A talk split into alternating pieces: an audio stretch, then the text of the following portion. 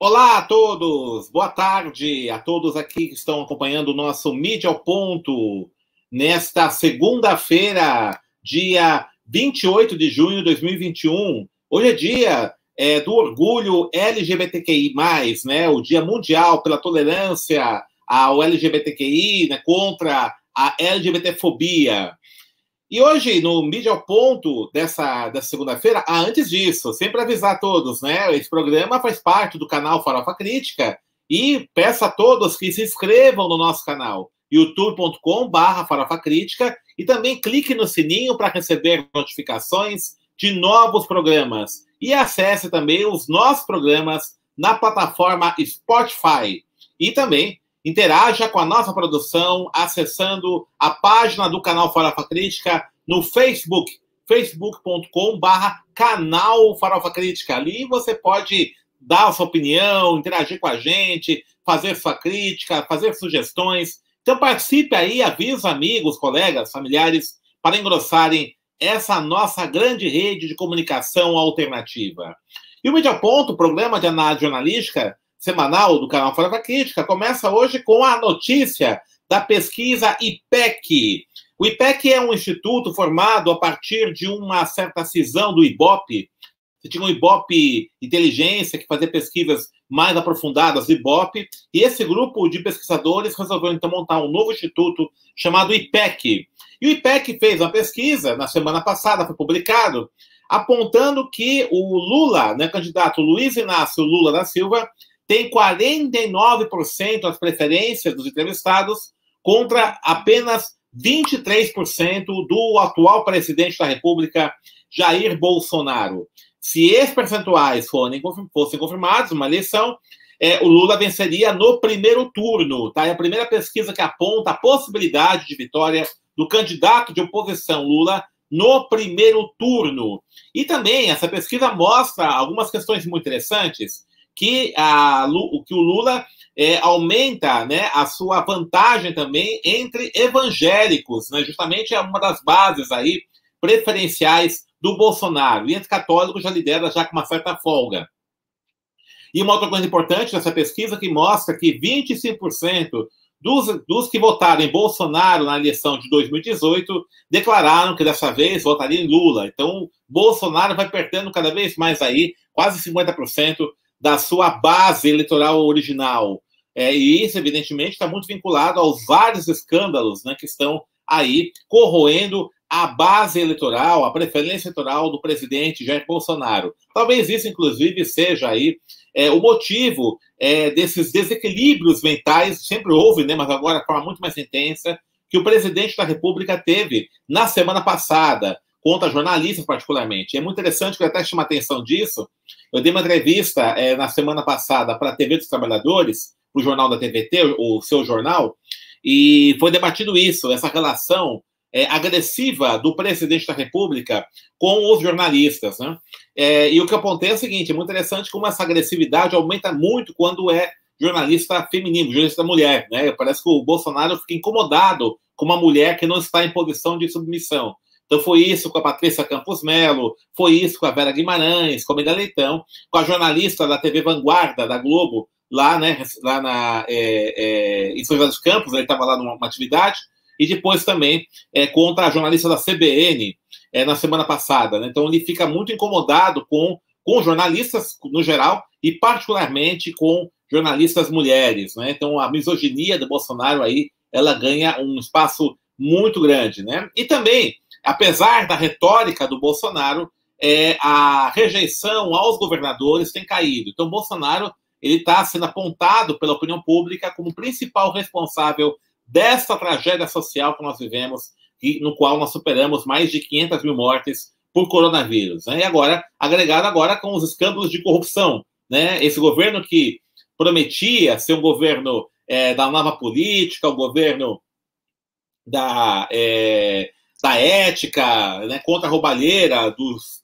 né, a pretensa roubalheira do PT, né, foi desse discurso lavajatista que Bolsonaro surfou, está demonstrando que não, né, esse negacionismo do Bolsonaro não é só um problema de negacionismo do ponto de vista científico, mas também é fazer parte de um grande esquema de negociatas. E aí eu queria até apontar uma coisa muito importante, é, numa, num artigo publicado no blog do Rovai, está é, tá na revista Fórum, né? O Renato Rovai, editor da revista Fórum, no qual o destaque, pode colocar aí, por favor, Guilherme, o destaque né, desse, dessa matéria, governo comprou 5,2 bilhões de reais de vacina representada por empresa de amigo de Ricardo Barros. Ricardo Barros é o líder do governo na Câmara dos Deputados e foi apontado pelo Luiz Miranda, deputado federal do DEM, que depois na CPI na semana passada, como o intermediário, né, foi o, o intermediário nessa uh, negociata que envolveu a compra da Covaxin, a vacina indiana. Mas nessa matéria, que está nesse artigo, melhor dizendo, que está no blog do Rovai, vai mostrar que esse Ricardo Barros, que foi ministro da Saúde no governo Temer, no governo golpista de Michel Temer, ele também teve outras negociatas aí, né? Então, aqui está falando uma outra vacina, né? Uh, eu não lembro, uma vacina, acho que vacina chinesa, que também foi intermediada, né? Tentativa de compra, é, foi intermediada por uma empresa, de um amigo desse, desse é, deputado federal, né, Ricardo Barros, é, que é, foi intermediada uma empresa chamada Belcher no Brasil, que é em Maringá, que é a base política do Ricardo Barros, e ele foi prefeito na cidade também, né, começou sua carreira como prefeito nessa cidade, e essa empresa que fez a intermediação dessa proposta de compra dessa vacina. É muito interessante, o Ricardo Barros também foi um dos é, que mais pressionou para que o Congresso Nacional aprovasse a compra emergencial de vacinas, mesmo ainda sem a autorização da Anvisa.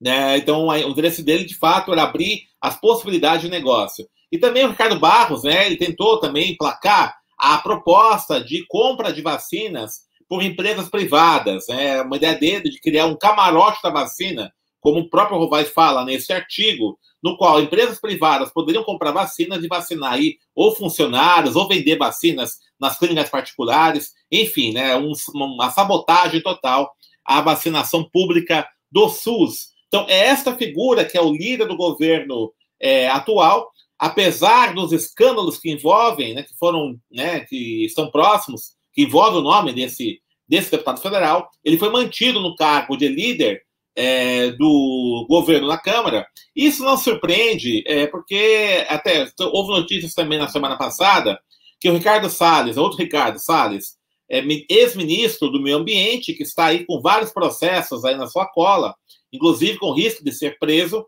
no Supremo Tribunal, pelo Supremo Tribunal Federal, é, o, ele pediu demissão, até por conta disso, né, com medo disso acontecer, trazer a crise o Planalto, e o Bolsonaro queria que ele continuasse no governo, segundo informações aí de bastidores do governo federal, que ele continuasse no, no governo e enfrentasse o STF.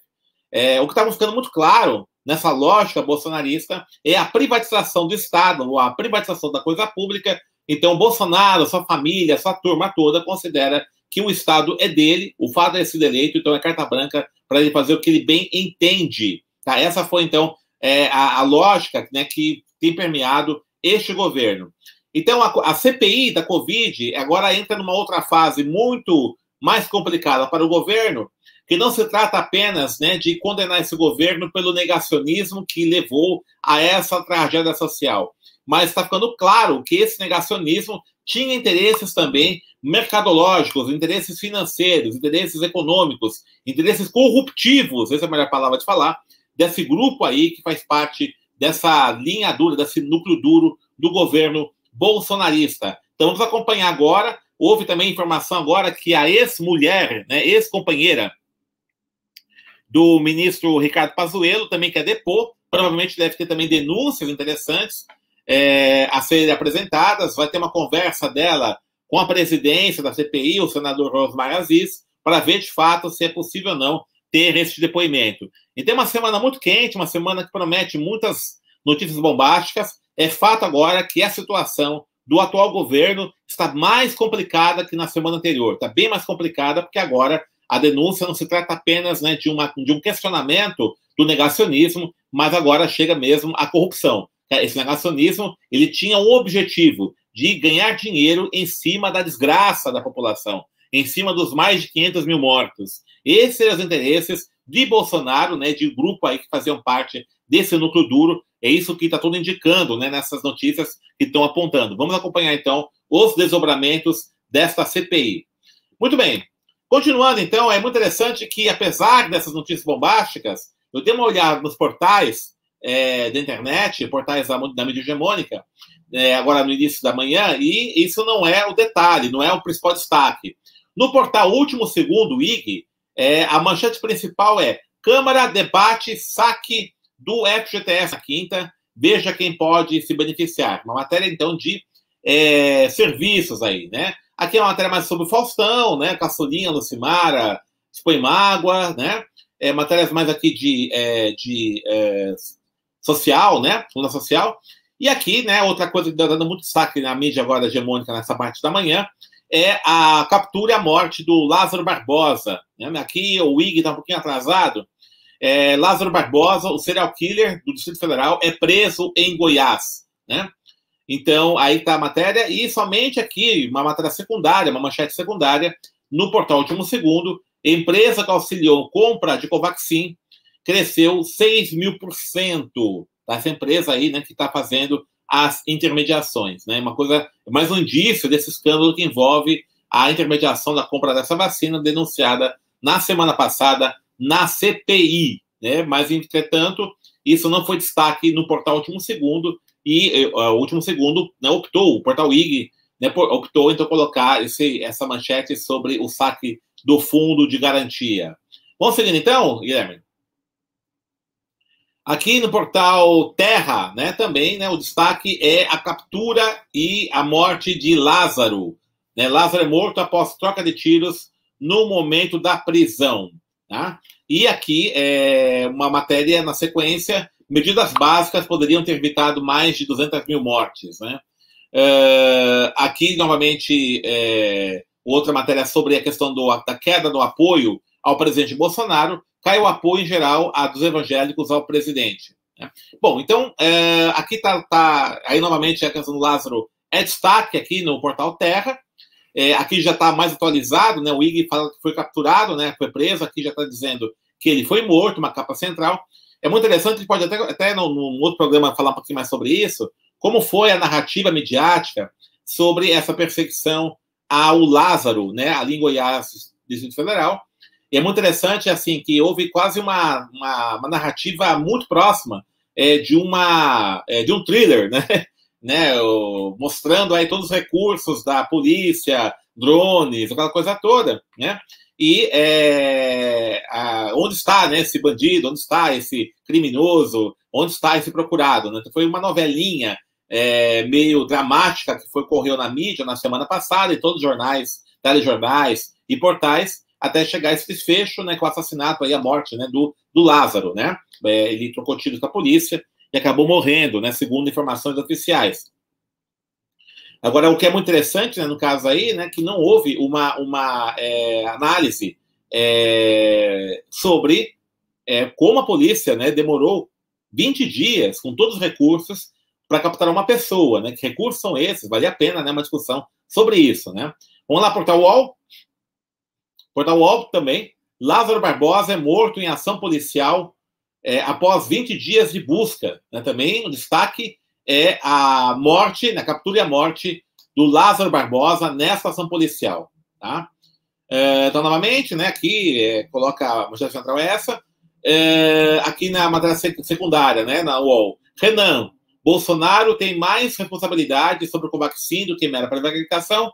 E o IPEC, né, pesquisa do IPEC, nós já falamos aqui, 20% dos eleitores de Bolsonaro em 2018 dizem que vão votar em Lula, né? E aqui uma matéria menorzinha que é a morte do jornalista Arthur Chechel ontem. Tá? Arthur Chechel, jornalista do Globo, né? Ontem faleceu. Ele estava é, enfrentando um câncer, né? E ontem não resistiu e acabou falecendo. Uma, uma nota aqui no portal UOL, aqui na sequência, também nessa sua abertura na parte da manhã. Vamos lá, próximo portal? É, aqui é a revista Fórum. Veja interessante como é que está um pouco diferente a mídia hegemônica da mídia alternativa. Né? Entrando na mídia alternativa, né, na mídia alternativa ainda dá destaque a questão da CPI da Covid. Alvo de dossiê de ex-esposa, namorada de Pazuello, orientou o protocolo da cloroquina. Tá? Então aqui, né, a polêmica aí desse, talvez, né, é, é, provável depoimento da ex-esposa do Pazuello, né, colocando aqui que a atual namorada dele orientou o protocolo da coloquina. Na sequência, a aproximação do Ricardo Barros, que é líder do governo, com Jair Flávio Bolsonaro, é, inflou negócios da Precisa. Né? Então, precisa aí mostrar aqui uma, uma, uma, matéria falando que como essa, essa empresa que está intermediando, essa intermediação suspeita da compra da Covaxin, como é que ela foi é, ampliada, ela foi insuflada com essa aproximação do Ricardo Barros e do governo com o clã Bolsonaro, né?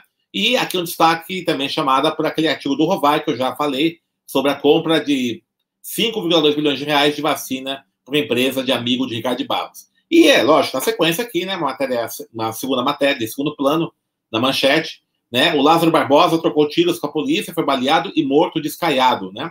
Aqui é interessante porque uh, a informação que trocou tiros com a polícia e foi baleado e morto, né? Então foi uma, um confronto com a polícia. É, a revista Fórum não assume, não encampa essa informação, mas coloca como uma informação dada pelo governador de Goiás, o Ronaldo Gaiado, ao contrário das demais, demais portais que falam ele foi morto, foi baleado pela polícia em troca de tiros, mas não fala que essa informação foi obtida a partir de uma fonte oficial. Então, uma relativização na fórum sobre essa informação a partir do momento que ela coloca como um, algo fe, é, dado a partir de uma fonte, né? Muito bem, vamos para o próximo? Aqui é interessante, né? o Brasil das 47 destaca a chegada ao Brasil do Wizard, né? É, Carlos Wizard, que é dono da, da, dessa rede de curso de inglês Wizard, chegou ao Brasil, estava nos Estados Unidos, né? entregou passaporte e deve depor quarta-feira na CPI da Covid. Essa é a principal manchete do Brasil 247. O Carlos Luiza, que estava fugindo aí da, dos depoimentos da CPI, estava fora do Brasil, finalmente né, chegou ao Brasil, depois de muita, muita pressão, entregou o passaporte né, a pedido aí do Supremo Tribunal Federal, então ele vai agora depor na quarta-feira na CPI da Covid. Ele integra, ele, ele é suspeito de integrar o gabinete paralelo, né, o gabinete paralelo, que é um gabinete aí informal, formado por pessoas que defendiam o tratamento precoce. Então, essa, essa, é, é, essa informação aí, né, que está no, no, na manchete principal do Brasil 247. Vamos lá, então, continuando, Guilherme. No Jornal Empoderado, né, muito interessante, o Jornal Empoderado fez na, no fim de semana passado uma cobertura colaborativa sobre a campanha de cestas básicas feita pela Frente Nacional Antirracista. Então, ele cobriu a partir aí, de uma série de colaboradores no Brasil inteiro essa, essas doações que foram feitas a partir de uma campanha feita com os clubes de futebol da Série A. É, aí, então, né, o tutorial sobre isso, né, assinado pelo Anderson, Mães da Favela, Futebol Clube e Minhas Memórias. Então, aqui fala um pouco um, um relato né, de que foi essa cobertura colaborativa, essa experiência, esse grande mutirão que houve no sábado da arrecadação e entrega de cestas básicas. Né? Então, matéria bem interessante e uma experiência legal aí de colaboração, de cobertura colaborativa feita pelo jornal Empoderado, né, no sábado passado. Eu recomendo essa leitura, é, um, é, uma, é um, uma lição né, de como você pode fazer jornalismo a partir é, dessa perspectiva colaborativa, né, e você pode ampliar, inclusive, as fontes, as formas de cobertura. Isso é muito interessante, né, o, o, essa experiência do Empoderado. Recomendo essa cobertura, recomendo a leitura desse artigo. Vamos lá, então, próximo. Jornal GGN, né? O grande jornal GGN do Luiz Nassif, sempre com análises muito precisas, análises muito interessantes aqui, né? E aqui o, o Nassif nos brinda aqui com uma matéria muito interessante. Com o Supremo e com tudo, Barros montou o mais macabro esquema de corrupção da história.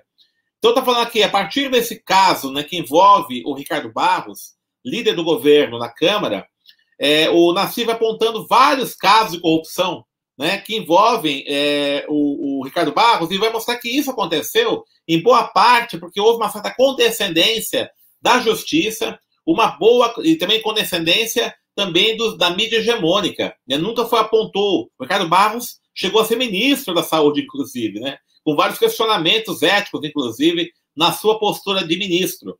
Mas isso nunca teve a repercussão que deveria na mídia. Então, graças a essa é, passação de pano, vamos chamar assim, né? O que vai acontecer? É, ele acabou montando uma rede aí poderosa de é, é, corrupção que acaba né, tendo, desembocando, entre outras coisas, nessa intermediação da compra da Covaxin né, e de outras vacinas. Né, a matéria do Rovai é bem interessante, mostrando que não fica só, não está preso apenas a esse caso que foi denunciado pelos irmãos Miranda na CPI. Então, recomendo esse artigo aí do Nacife no jornal GGN, mostrando quem que é, de fato, esse essa figura, né, o Ricardo Barros, atualmente o líder é, do é, governo né, na Câmara dos Deputados. Também é uma matéria aqui interessante na sequência do Lázaro, né, que coloca em risco. Volta um pouquinho, por favor, Guilherme. É, coloca em risco é, o regime de progressão, tá? Porque ele fugiu, estava preso, fugiu, tal. Isso pode levar questionamentos a respeito disso, né? E uma matéria também do Gilberto Maringoni, é, irá, é quase uma revolução. E faz uma crítica aí muito interessante sobre é, os limites do programa desenvolvimentista, neodesenvolvimentista, se é possível, de fato, reeditar isso. É, nós estamos observando muito agora, né, nessa possibilidade aí de vitória do Lula em 2022, né, uma reedição do programa aplicado em 2003. Entretanto, já críticas, né, porque o Brasil 2022 não é o mesmo Brasil 2002, passaram-se 20 anos, e vivemos uma situação muito diferente em função de crise econômica, em função das mudanças no capitalismo nesses tempos, em função das alterações que nós tivemos nesses anos de golpe no Brasil e em função também né, da tragédia social do coronavírus, né, que o coronavírus intensificou. Então, uh, ele está pegando uma discussão, né, é possível ou não é, reeditarmos o programa neodesenvolvimentista dos períodos do PT, né, 2003 a 2016, é, ou teria que pensar em uma outra proposta programática para a superação dos problemas do país. Né? Então, um artigo também interessante que eu recomendo a leitura aí no jornal GGN, no jornal, um portal que tem sempre boas análises. Vamos na sequência?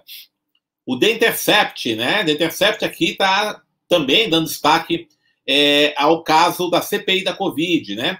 Como os irmãos Miranda colocaram o governo na berlinda e ressuscitaram a ideia do impeachment então é muito interessante aqui, mostrando com os fatos né, que a dupla apresenta, né, são reais, eles estão comprovando, né, há, há até é, insinuações que há gravações dessas reuniões, e aí então né, estão apontando que esse, esse caso né, do, do, da intermediação da compra da vacina Covaxin pode detonar sim o impeachment, né, pode ser que sim, ainda né, existem várias posições a respeito, que ainda não é possível, porque o governo tem maioria, não como na Câmara, mas até que ponto, né, se essa denúncia chegar a um grau assim extremo, é, se o Centrão, que é a principal base de apoio do governo, vai continuar ainda mantendo a sua fidelidade. Lembrando-se que ano que vem tem eleições, também eleições parlamentares, é evidente, né? Se esse fato queimar muito o filme dos dignos parlamentares, eles vão pôr em risco as suas dignas reeleições e podem muito bem desembarcar do governo, como já fizeram isso em outros governos que apoiaram também. Então, também o The Intercept fala isso, né, sobre o impacto possível dessa denúncia aí dos irmãos Miranda. E uma matéria interessante, né, aqui um, em vídeo, no The Intercept, nós batemos na porta da empresa de Singapura, que pediu 45 milhões de dólares adiantados pelo, pela Covaxin. Então, a empresa, né, nessa esquema aí, né, acho que todos chegaram a se informar disso, né, sabendo disso, essa empresa de Singapura, que tem sede em Singapura, que pediu um adiantamento para a compra da Covaxin. Ela, é, né, a, a, a reportagem do Intercept foi até lá e tem um vídeo mostrando que empresa é essa, de fato ela existe. Isso não é mais algo fantasma é, que estava intermediando essa compra milionária do governo brasileiro. Né? Então aí também de, destaque aí no Intercept surgindo essa leitura. Mas é muito interessante, a gente observa, né? Os portais da mídia hegemônica, pode tirar, por favor, o, o Guilherme? Os portais da mídia hegemônica eles é, destacaram a morte do Lázaro, né? E essa perseguição e morte do Lázaro não foi acompanhada de uma avaliação crítica sobre como a polícia agiu nesse caso, que demorou 20 dias para capturar uma pessoa que acabou morta, não foi capturada, foi morta. E a versão do governo Ronaldo Caiado foi encampada pela mídia, né? Trocou tiros e morreu. Tá? Não estou dizendo que isso não aconteceu, mas a revista Fórum fez questão de frisar que essa informação ela vem da fonte do governo, né? Foi se diz Caiado, o Caiado está falando isso, né? Há que se apurar de fato o que ocorreu nessa captura e o que aconteceu, né? De toda essa parafernália tecnológica da polícia que foi mobilizada para a captura, né? Não ter servido, não ter funcionado durante 20 dias, é, ele conseguiu escapar de tudo isso. Então é uma questão muito interessante, né? É, essa cobertura em thriller, quase como se fosse um suspense, um filme de suspense é, hollywoodiano, né? Que foi, que foi a cobertura da captura do Lázaro, né? Perseguição Lázaro, é, acabou desdobrando em algo que é, foge um pouco, né? De uma perspectiva crítica que se espera no jornalismo. E também, né? Interessante que esta manhã os jornais, os portais de notícias hegemônicos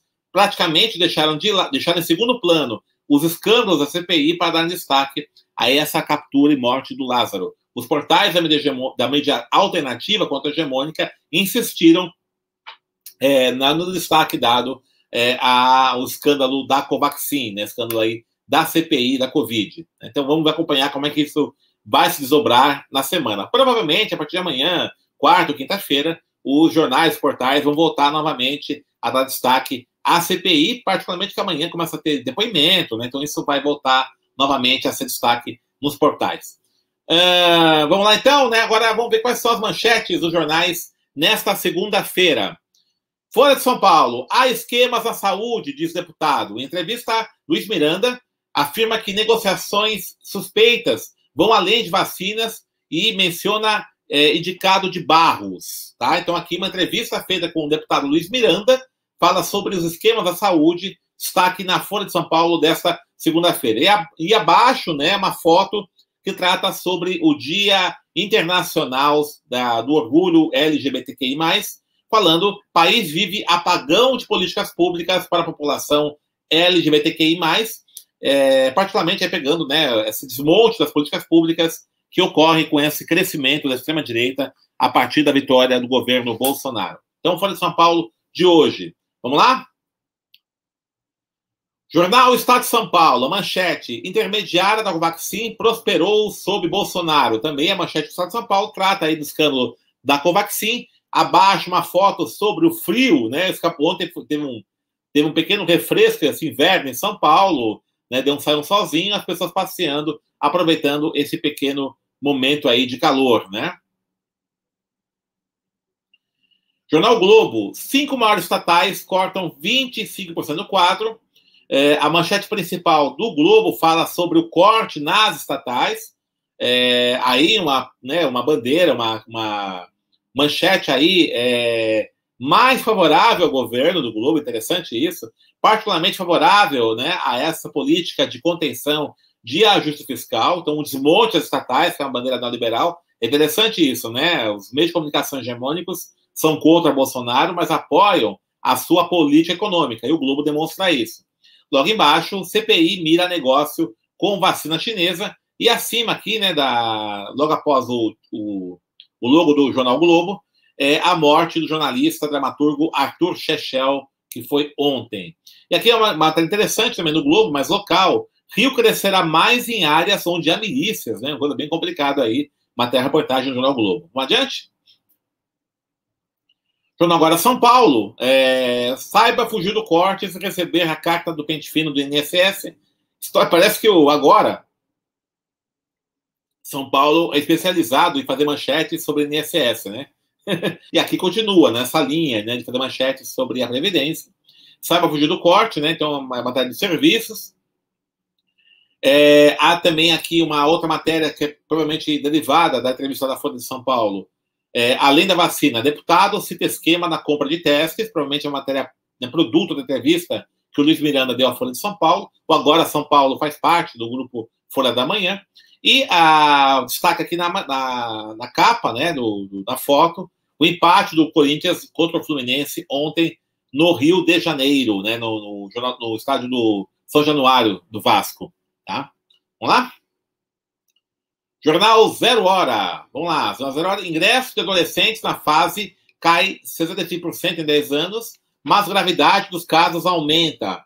Fase é a instituição que acolhe os, as crianças e adolescentes infratoras, né, equivalente à Fundação Casa, aqui, aqui em São Paulo. Então, falando que houve uma queda na, no ingresso né, de adolescentes na fase, uma queda significativa, mas é, os que estão entrando é, têm é, é, infrações mais graves, né? Infrações mais, mais é, complicadas aí, gravidade casualmente. Essa, essa manchete do jornal Zero Hora, reportagem sobre essa questão aí é, das crianças e adolescentes infratoras. E fotos sobre futebol, né? Campeonato brasileiro, brasileiro de ontem, jogo do Grêmio, jogo do Internacional, tá? Essas são as manchetes do jornal Zero Hora. Logo um pouquinho abaixo, muito interessante aqui dentro, só volta um pouquinho Zero Hora, ali da, da, das fotos, né, tem um, uma pequena, pequeno texto, um texto legenda. Seleção fica no 1 a 1 com o Equador, né? E aguarda adversário. É interessante, a Copa América não foi manchete em nenhum jornal, impressionante, né? O, a seleção de futebol do Brasil jogou ontem e não foi destaque em nenhum dos jornais, né? É, mesmo na parte de futebol, né? O destaque está sendo muito maior do campeonato local do que da seleção brasileira. É terrível isso, né? Veja só que a que, a que ponto chegamos, né? Vamos lá? Jornal Extra do Rio de Janeiro, 10 dicas de ouro para mudar de emprego ou profissão, falando sobre né, quem está insatisfeito no trabalho, uma manchete de serviços, e uma foto grande aqui também, relativo ao Dia Internacional é, LGBTQI+, né, contra, contra a intolerância, contra o LGBTQI+, é uma manchete aqui sobre uma trans, né, falando sobre né, orgulho sem limite, tá? Vamos lá? Jornal Estado de Minas. Ocupação aprovada. Aqui uma manchete também local. O Estado de Minas é, especializa-se nas manchetes mais locais, falando sobre a aprovação né, de projeto de lei em Minas Gerais, é, que é, é permite ocupação percentual do comércio nesse período de, é, de pandemia. Né? Então, ali uma lei que flexibiliza aí a, a abertura do comércio, é, dos bares, restaurantes. Né? Essa foi a, a manchete principal do estado de Minas, de Minas embaixo, decepção mineira sobre é, as derrotas dos times de Belo Horizonte no Campeonato Brasileiro. O Atlético Mineiro perdeu para o Santos, né? E o Cruzeiro, ele também perdeu ontem, é, eu acho que foi para o Brusque, né? Que parece, né? O Cruzeiro perdeu. Vamos adiante? Muito bem. Então vamos para nossas dicas de leitura, né? Desta semana. É, a dica de leitura: Sociedade do Cansaço do Byung-Chun Han, né? um livro bem interessante. Ele mostra, o Byung-Chun Han mostra que a sociedade disciplinar e repressora do século XX, descrita por Michel Foucault, perde espaço para uma nova forma de organização coercitiva, que ele vai chamar de violência neuronal. Nessa violência neuronal, as pessoas se cobram cada vez mais para apresentar resultados, tornando elas mesmas vigilantes e carrascas de suas ações. Olha que loucura, né? Não tem mais o panóptico vigiando, mas nós mesmos auto-vigiando. Em uma época onde poderíamos trabalhar menos e ganhar mais, segundo Bill Shanhan, né? a ideologia da positividade opera uma inversão perversa. Nos submetemos a trabalhar mais e receber menos. Essa onda do eu consigo, yes we can, tem gerado um aumento significativo de doenças como depressão, transtornos de personalidade, síndromes como de burnout e hiperatividade. Este livro transcende o campo filosófico e pode ajudar educadores, psicólogos e gestores a entender os novos problemas do século XXI, particularmente agora em pandemia, que muita gente está trabalhando online.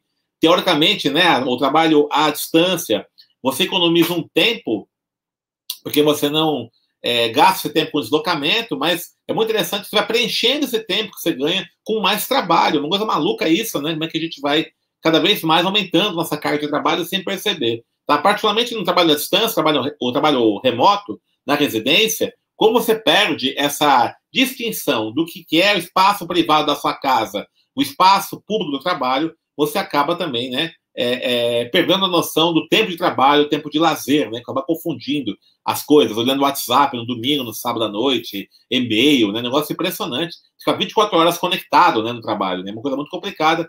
E aí, esse livro, Sociedade do Cansaço, do Bill Churran, né? Ele é bem interessante, que traz esses dilemas, vale a pena, e a leitura que eu recomendo para esta semana. Ela foi, esse livro foi publicado pela editora Vozes, né? Então, é, aí uma dica de leitura Sociedade do Cansaço, Bin Churran, né? Vamos lá. E agora a nossa dica cultural, né? Quero falar um pouquinho aqui sobre música, né?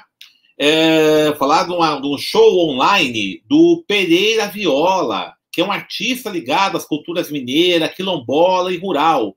E também é um instrumentista universal. Ele vai apresentar sua bagagem artística nessa, na programação Palco Virtual do Itaú Cultural. A base da musicalidade do cantor, compositor e violeiro traz uma leitura de mundo pautado pela diversidade poética, melódica e rítmica. Ele tem sete discos gravados já. O último, o CD Novos Caminhos, em 2018, e também tem um DVD lançado. E tem uma trajetória de trabalhos coletivos e no exterior. Para você assistir esse show, é só você entrar no site do Itaú Cultural, é gratuito, reservar seu ingresso. Vai ser na próxima sexta-feira. Note aí, 2 de julho de 2021, às 20 horas, né? Mas dura mais ou menos uma hora. Mas não esqueça de reservar o seu ingresso com antecedência, porque é, vai ser pela plataforma Zoom e aí tem um limite de apenas 270 pessoas. Então corre lá no Itaú Cultural, gratuitamente, veja lá na plataforma e faça a reserva do seu ingresso e curta esse show na próxima sexta-feira, às 20 horas, do Pereira da Viola. Vai ser uma coisa muito bonita mesmo, né? É, e vai ter interpretação em Libras. Site do Itaú Cultural, itaucultural.org.br. Para encerrar o nosso Mídia ao Ponto desta segunda-feira, eu quero chamar todos para amanhã, dia 29, vai ter a votação no Conselho Universitário da USP da concessão do título de Dr. Honoris Causa póstumo para o Luiz Gama. Né? Luiz Gama, um abolicionista ímpar, né? uma figura é, é, histórica aí na luta contra a, escravidão. Entretanto, é, ainda um pouco, esqueci, pouco, pouco, lembrado e esquecido aí é, na história do Brasil, na intelectualidade e tudo isso. Né? Então, é, por uma iniciativa da Escola de Comunicações e Artes, da ECA USP, é, onde eu trabalho, onde eu leciono, inclusive, é, foi proposto a concessão do título de Dr. Honoris Causa para o Luiz Gama. E o Farofa Crítica, ele tem dois programas muito legais para você entender o Luiz Gama. Quem foi o Luiz Gama? Na quinta-feira passada, está no ar está lá na, na plataforma para assistir, nós colocamos no ar uma entrevista com a Cíntia Gomes, jornalista e mestre em comunicação pela ECA, que estudou a obra jornalística do Luiz Gama. Então, só chegar lá e tá lá, né, entrevista com a Cíntia Gomes, está muito bacana essa entrevista.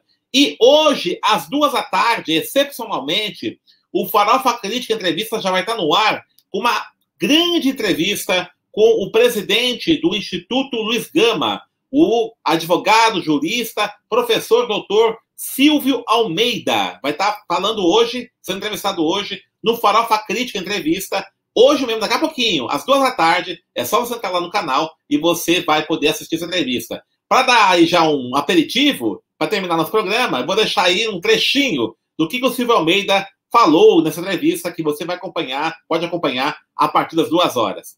Legal? Joga a entrevista aí e da minha parte hoje, beleza, gente? Boa semana a todos, um grande beijo a todos e até a próxima segunda-feira. Rola aí um trechinho do Silvio Almeida, Guilherme. Luiz Gama ele é uma, ele, ele abre uma geração, ele é o primeiro romântico, né? Uhum. É um poeta romântico, assim, né? Ele é de uma, da, da, é, enfim, veja, ele vai abrir essa geração intelectual, esse impulso intelectual, e depois esse impulso que vai ser muito alimentado pelo abolicionismo, né? A gente sabe disso, mas depois a gente vai ter toda essa rebordosa que está falando que é a República Velha. A República Velha é uma república em que a gente passa, eu costumo dizer, da escravidão para o racismo estrutural a partir da lógica da república, né? Ou seja, uma nova conexão com o capitalismo internacional.